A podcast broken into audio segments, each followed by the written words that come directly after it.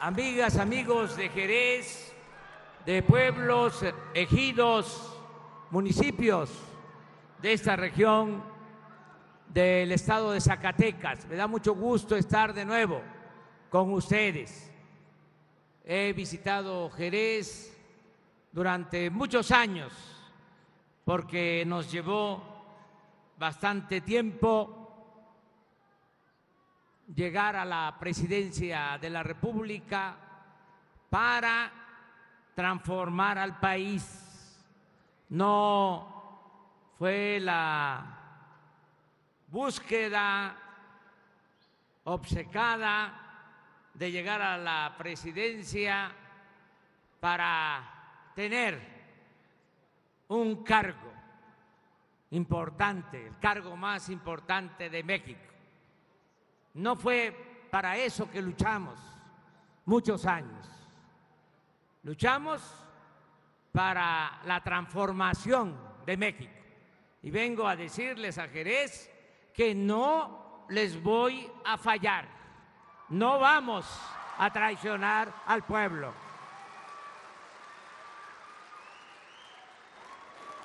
Siempre hablamos de dónde venimos porque si olvidamos nuestros orígenes, difícilmente vamos a saber hacia dónde vamos. Siempre recuerdo que han habido tres grandes transformaciones en la historia de México. La independencia nacional que encabezaron dos curas buenos, rebeldes, Hidalgo y Morelos, porque México era una colonia de España. Así estuvimos 300 años, hasta que hace apenas 200 años, por estos curas, se llevó a cabo un movimiento de transformación y se logró la independencia de México. El año próximo vamos a cumplir 200 años de la firma del acuerdo del Tratado de Independencia de México. Esa fue la primera transformación. La segunda transformación fue la que encabezó el presidente Benito Juárez, porque los liberales enfrentaron a los conservadores que no querían los cambios. Ya cuando los conservadores no avanzaban y estaban derrotados, fueron a el extranjero y trajeron a un príncipe, a Maximiliano y a la emperatriz Carlota, para que gobernaran México.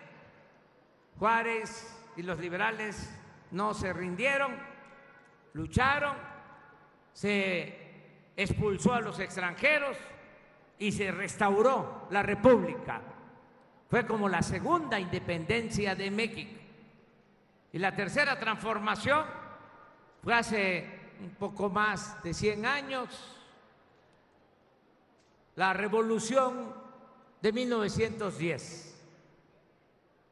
cuando campesinos, trabajadores, con dirigentes sociales, como los hermanos Flores Magón, como Francisco Villa, Emiliano Zapata, y un dirigente político extraordinario, un verdadero demócrata, Francisco y Madero que, aunque era hacendado, abandonó su condición social para encabezar la lucha por la libertad y por la democracia. Por eso, como lo asesinaron, se le conoce como el apóstol de la democracia. Precisamente además de ser un gran periodista y poeta, Ramón López Velarde, que era originario de Jerez, de aquí paisano de ustedes, fue maderista, siempre estuvo apoyando a Francisco y Madero. Y lo que se sabe de él, pues es más sobre su poesía, esa gran obra poética, sobre todo Suave Patria. Yo tengo los versos de Suave Patria en mi oficina, porque un muralista de nuestro tiempo me regaló un mural que expresa toda la evolución que ha habido en México desde la época prehispánica y al final. Y esto lo hizo, ese mural lo pintó antes de la elección del 2018, pero ya pone ahí a todas las mujeres y los hombres de México, de todas las culturas del país, y ya habla de la cuarta transformación de la vida pública de México. Y eh, el mural tiene Suave Patria de López Velarde. Por eso, ahora regresamos para decirles en Jerez, que estamos empeñados, comprometidos para llevar a cabo la transformación, que no va a ser, ya no es más de lo mismo. Vamos a acabar, a terminar de desterrar la corrupción de México.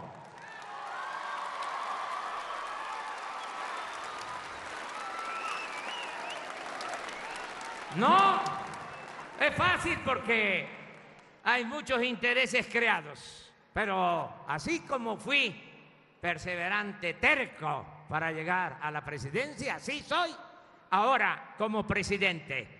Terco, perseverante. Se va a acabar la corrupción. Me canso ganso.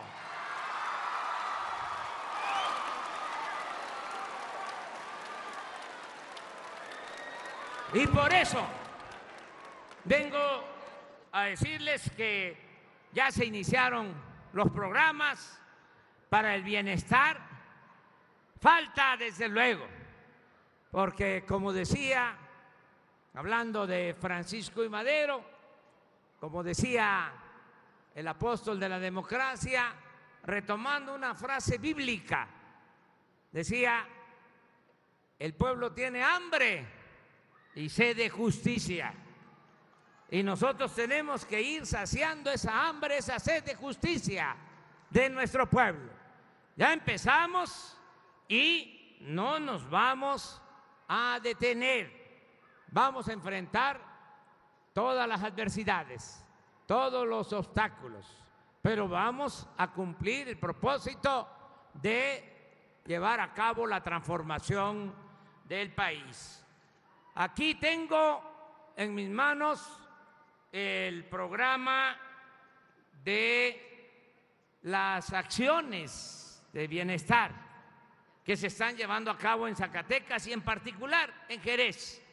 Pero esto aplica para todos los municipios de Zacatecas y las quiero describir para que todos sepamos qué se está haciendo y para que me ayuden a que todo se cumpla porque nos dejaron un toro viejo, echado, reumático, mañoso, corrupto, que hay que pararlo, empujarlo para que camine. Eso es lo que tenemos que hacer entre todos, que empujemos para que se camine en beneficio de nuestro pueblo. Y si ustedes no tienen la información, pues ¿cómo me van a ayudar si no saben qué es lo que se está autorizando desde el Palacio Nacional? Por eso tenemos que compartir información. Vengo a comentarles que, por ejemplo, aquí en Jerez ya hay 39 jóvenes que están recibiendo becas para estudiar en el nivel superior, es decir, los que están en la universidad. Ya son 39 aquí en Jerez que están recibiendo 2.400 pesos mensuales y va a aumentar. Ya también aquí en Jerez hay, esto es un número mayor, hay 245 jóvenes en el programa Jóvenes Construyendo el Futuro. Estos jóvenes están contratados y están trabajando como aprendices en talleres, en empresas. Los 245 y se les están pagando alrededor de 3.700 pesos mensuales. Van a estar así un año. Ya son 900 mil en todo el país. Porque ya no vamos a darle la espalda a los jóvenes. Vamos a jalar a los jóvenes para que no los enganchen y se los lleven a la delincuencia. Nunca más vamos a abandonar y discriminar a los jóvenes. Si garantizamos el derecho a los jóvenes al estudio y al trabajo, vamos a poder serenar Jerez, Zacatecas y todo México. Ahí está la clave. Por eso, este programa, Jóvenes Construyendo el Futuro, estoy firmando ya los primeros certificados de los que iniciaron hace un año ya terminaron sus cursos, la mitad de los que ya están terminando les dieron trabajo en las mismas empresas donde se capacitaron. Otro porcentaje importante, el 20%, eh, manifestó que quería eh, tener un crédito para poner un pequeño negocio y ya le autorizamos esos créditos a ese 20% de los jóvenes que ya están terminando su capacitación. Y al resto los vamos a ir colocando porque ya se creó una bolsa de trabajo en la Secretaría del Trabajo. Y les estoy firmando a esos jóvenes su certificado, nada de sello, nada de facsímil, mi firma, para que no solo sea el certificado, sino una carta de recomendación, que no le falte el trabajo. Eso va a ayudar mucho. También quiero comentar que aquí en Jerez, solo en este municipio, 2.271 alumnos de preparatoria están recibiendo su beca. Colegio de bachilleres o escuelas técnicas, 2.271. Y también aquí aprovecho para comentarles que todos estos programas van a quedar como derechos, porque envié ya una iniciativa de reforma a la Constitución y en el artículo cuarto de la Constitución va a quedar garantizado el derecho de los adultos mayores a la pensión. Va a quedar garantizado el derecho de las niñas, niños pobres a una pensión, los que tienen discapacidad. Y va a quedar garantizado en la Constitución el derecho a que los estudiantes tengan una beca para terminar una carrera. Todo esto se va a elevar a rango constitucional. Ya tenemos también aquí en Jerez 750 familias que están recibiendo becas porque sus hijos estudian en preescolar, primaria y secundaria. También aquí en Jerez y en todo Zacatecas se va a empezar aplicar un programa que se llama La escuela es nuestra. Se los voy a explicar. Ya cada escuela va a tener su presupuesto. Si es una escuela pequeña de 50 a de 5 a 50 alumnos, 150 mil pesos cada año para su mantenimiento. Si tiene de 50 a 150 alumnos, 200 mil pesos. Si tiene de 150 alumnos a más, 500 mil pesos. ¿Cómo va a llegar ese dinero? Ya no va a pasar por ninguna dependencia, ni federal ni estatal. Desde la tesorería de la federación va a llegar el cheque a la sociedad de padres de familia de cada escuela. Esto una vez al año. Y los padres de familia en asamblea van a decidir qué hacer con ese dinero. Si construyen una barda, si amplían la escuela y hacen una aula, si mejoran el mobiliario escolar, si mejoran los baños, ya eso lo va a decidir la asamblea de padres de familia. La única cosa que estamos recomendando es que cuando formen el comité que va a manejar estos fondos, el tesorero se procure que sea mujer, porque la mujer es más honrada que el hombre.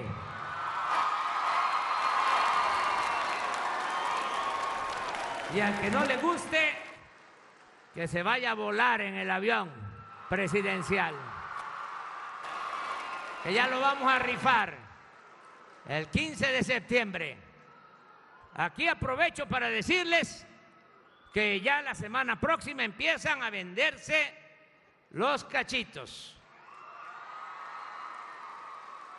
Y que como hay empresarios que están ayudando, ofrecieron ellos que van a comprar grandes cantidades de boletos y hay cuando menos dos que me han dicho que ellos compran y que le entregan al gobierno sus boletos para que el gobierno los distribuya en comunidades pobres.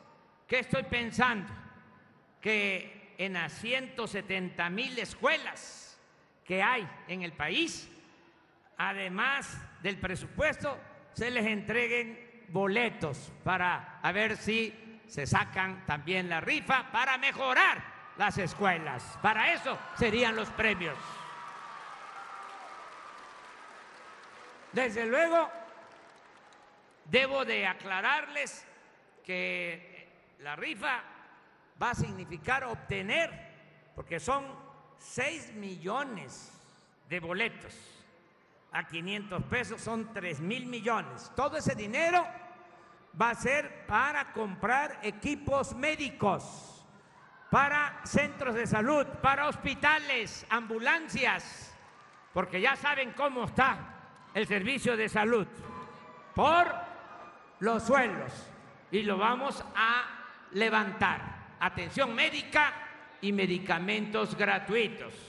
También quiero informarles que aquí en Jerez, nada más, 6.647 adultos mayores están recibiendo su pensión. 6.647. Pueden quedar algunos porque se está distribuyendo el apoyo y tenemos el problema de que no hay sucursales bancarias suficientes y de las comunidades, de los pueblos, tienen que venir aquí a Jerez. Y hay lugares en donde el adulto mayor tiene que desplazarse hasta dos, tres horas y tiene que ir, si ya está grande, con un acompañante. Y llega al banco y le dicen, no hay dinero, y regrese. Todo eso ya se va a resolver porque ya iniciamos la construcción con los ingenieros militares de 2.700 sucursales del Banco de Bienestar y en las comunidades, en los pueblos, van a haber sucursales del Banco de Bienestar para que con la tarjeta puedan sacar su apoyo, su beneficio, que no tengan que andar viajando tanto. Lo mismo en el caso de la pensión para personas con discapacidad. Solo aquí en Jerez son 155 niños y niñas que están recibiendo este apoyo. En estancias infantiles se está apoyando a 323 niñas y niños. 323 niñas y niños. Aquí también se otorgó crédito ganadero a la palabra, aquí en Jerez. También lo que se conoce como producción para el bienestar, que era el Procampo. Aquí se entregó en Jerez apoyo a 1.295 productores, ejidatarios y pequeños propietarios. Y también ya se están beneficiando con el programa de precios de garantía, 95 productores de Jerez. Aquí aprovecho para decirles que vamos a mantener este programa, los precios de garantía, sobre todo para los productores de frijol de Zacatecas. Y ya cumplí el compromiso de que Segalmex, que era la antigua Conasupo, ya está trabajando en Zacatecas. Ya se trasladaron a Zacatecas.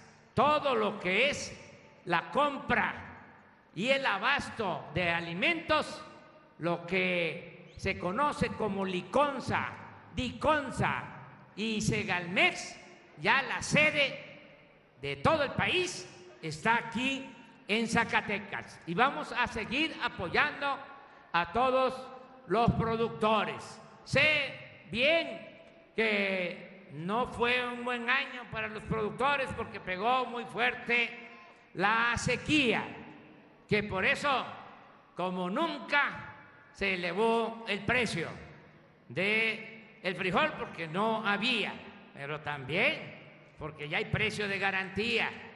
Son ahora 14 mil 500 pesos la tonelada y vamos a ir buscando cómo mejorar a todos los productores. Vamos a apoyar también en lo relacionado con la salud. Hicimos el compromiso con el gobernador Alejandro Tello.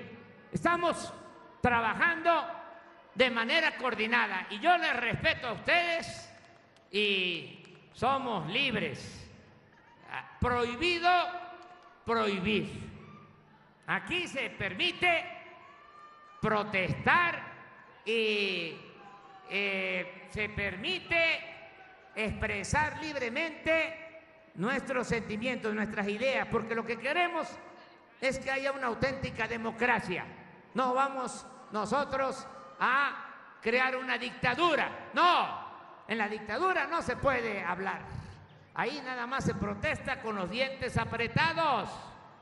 En la democracia nos expresamos libremente, pero así como ustedes pueden dar sus puntos de vista, pues yo también soy libre. Y les digo, tenemos que unirnos todos, nada de pleitos, porque la patria es primero.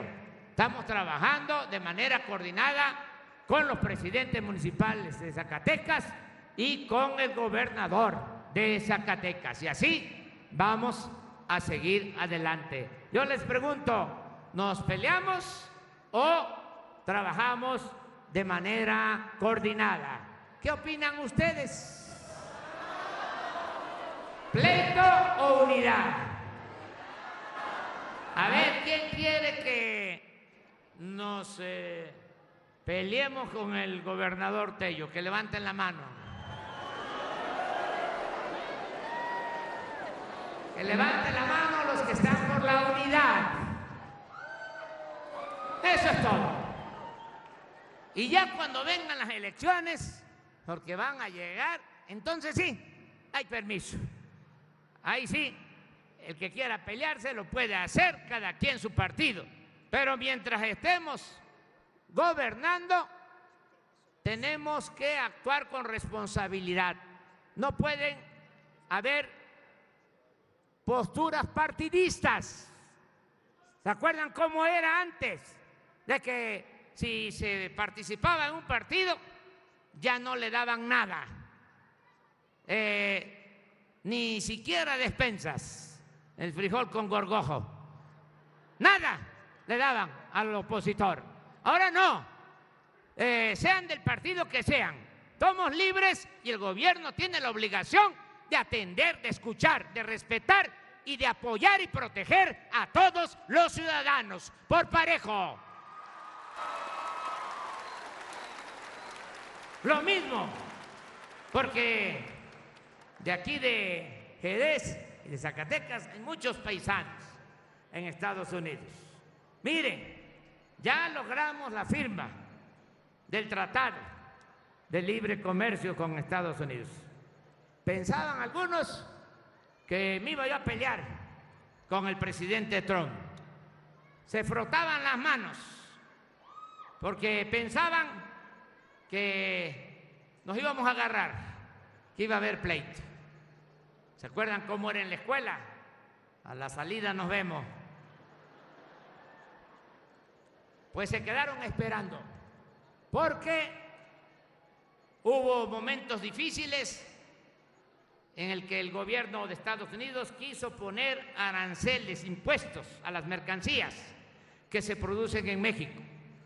Pero convencimos al gobierno de Estados Unidos de que eso no era conveniente comenzar una guerra comercial, porque si ellos nos cobraban impuestos a nuestros productos, nosotros íbamos a hacer lo mismo. Y eso no convenía. Y se llegó a un acuerdo. Y por eso se firmó el Tratado de Libre Comercio. Y lo aprobaron tanto diputados y senadores del Partido Republicano como del Partido Demócrata.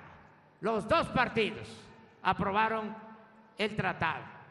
Bueno, nosotros no vamos a pelearnos con el gobierno de Estados Unidos. Por lo mismo, porque queremos llevar una relación de buena vecindad. Son 3.200 kilómetros de frontera entre México y Estados Unidos. ¿Saben cuántos mexicanos viven y trabajan en Estados Unidos? 36 millones. Los que nacieron aquí y los hijos de los que se fueron desde hace mucho tiempo. 36 millones. Por eso es esta política de reconciliación. Lo mismo les pregunto, ¿ustedes qué opinan? ¿Que es eh, bueno el pelearnos con el gobierno estadounidense o mejor la conciliación, el entendimiento?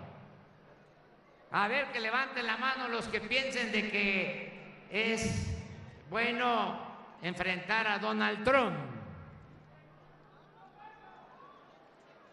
Que levanten la mano los que eh, estén mejor por la conciliación y que seamos respetuosos para que nos respete el gobierno de Estados Unidos. Eso es todo. Y aprovecho también para mandarle un saludo muy afectuoso y de reconocimiento a todos nuestros paisanos migrantes, porque se fueron en busca de trabajo, de mejores condiciones de vida, padecieron mucho y ahora, ¿saben cuánto están enviando nuestros paisanos a sus familiares en México? 36 mil millones de dólares. Ese fue el monto de las remesas el año pasado. Histórico. Nunca se había recibido tanto dinero de los migrantes mexicanos. 36 mil millones de pesos. Es la principal fuente de ingresos que tiene nuestro país, porque eso llega a los pueblos y es lo que reactiva la economía.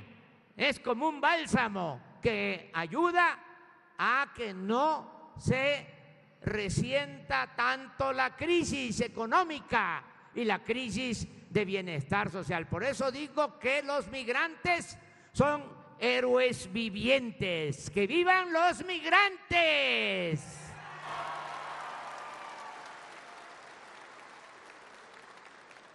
Cierro el paréntesis y les termino de decir que vamos a garantizar el derecho a la salud. Va a mejorar todo el sistema de salud. Atención médica, medicamentos gratuitos, no van a faltar los médicos, no van a faltar especialistas, no van a faltar las medicinas, ya no, el llamado cuadro básico, todas las medicinas que se necesiten. Vamos a mejorar el sistema de salud y en esto también hemos llegado a un buen acuerdo con el gobernador de Zacatecas. Les decía yo de que vamos a tener sucursales del Banco de Bienestar. También vamos a apoyar en todo lo que sean obras públicas como las carreteras que hacen falta. Por eso, miren, ya está prohibido que usemos los servidores públicos aviones y helicópteros. Estamos vendiendo la mayoría de los aviones, nada más van a quedar los que usa el ejército y la marina y los que se usan para la protección civil y los que van a servir como ambulancias para el traslado de enfermos. Pero ya los servidores públicos no pueden andar en avión ni en helicóptero. Además, si yo vengo a Jerez, ahora vengo de Calvillo, pero todavía pasé a la quemada, porque esa es una zona arqueológica esplendorosa. Lo voy a poner en mi face. Eh, Todo eso hice el día de hoy. Eh, dormimos en Zacatecas, fuimos a Calvillo, pasamos a la quemada y ahora estamos aquí en Jerez. ¿Y por qué venir a ras de tierra? Porque así me doy cuenta de cómo están los caminos. Si vengo en helicópteros, ¿cuándo voy a saber cómo están las carreteras de Zacatecas? Nunca. Por eso Vamos a apoyar al gobernador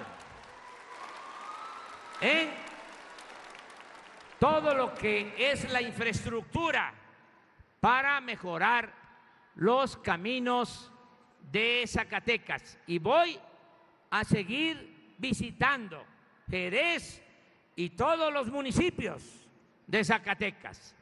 Tengo ya como mecánica de trabajo estar de lunes a viernes en el Palacio Nacional. Tengo todos los días de lunes a viernes de 6 a 7 de la mañana un acuerdo de seguridad.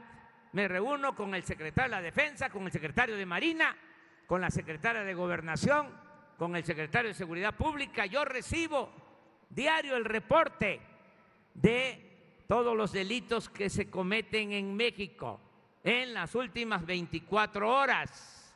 Y ahí tomamos decisiones. Y no está fácil el problema de la inseguridad, de la violencia, pero como también lo estamos enfrentando todos los días, con perseverancia, de manera personal, en equipo, estamos trabajando de manera conjunta. No es que el ejército actúa por su cuenta y la marina hace lo que eh, considera o la policía ministerial también. No, ahora hay mando único desde el Palacio Nacional. Y ya se creó la Guardia Nacional. Y algo que es muy importante, no se permite la impunidad, no se permite que se asocie la delincuencia con la autoridad. Está bien pintada la raya. Una cosa es la delincuencia y otra cosa la autoridad. No va a haber mezcolanza como había anteriormente. Ahora el que la hace la paga y no hay protección, no hay influyentismo que valga. Si un juez deja libre a un presunto delincuente porque recibió dinero, ese juez va a ser castigado. No se va a permitir la corrupción. Ya lo dije y lo repito.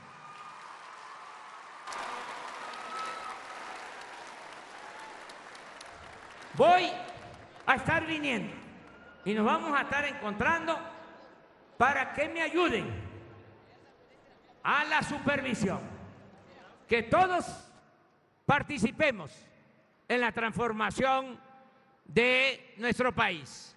Y ¿saben por qué el día de hoy estoy como si fuese en la mañana que me levanté?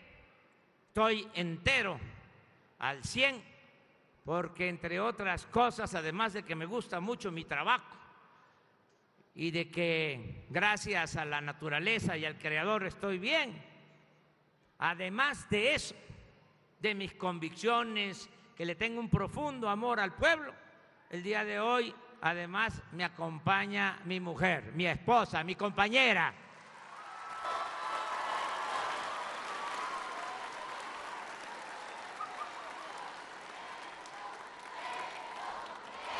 No, ya no.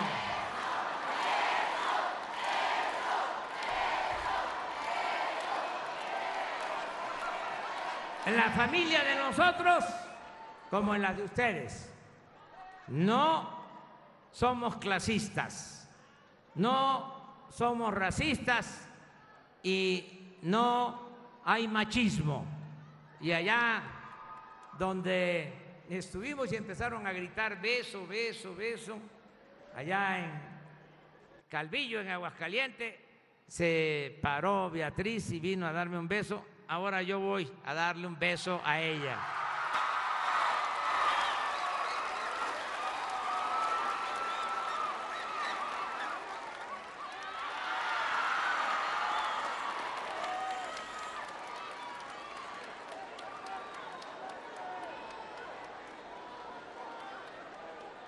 Bueno, pues me dio mucho gusto estar aquí con ustedes. Nos vamos a seguir encontrando. ¡Que viva Jerez! ¡Que viva Ramón López Velarde! ¡Que viva Zacatecas! ¡Viva México! ¡Viva México! ¡Viva México!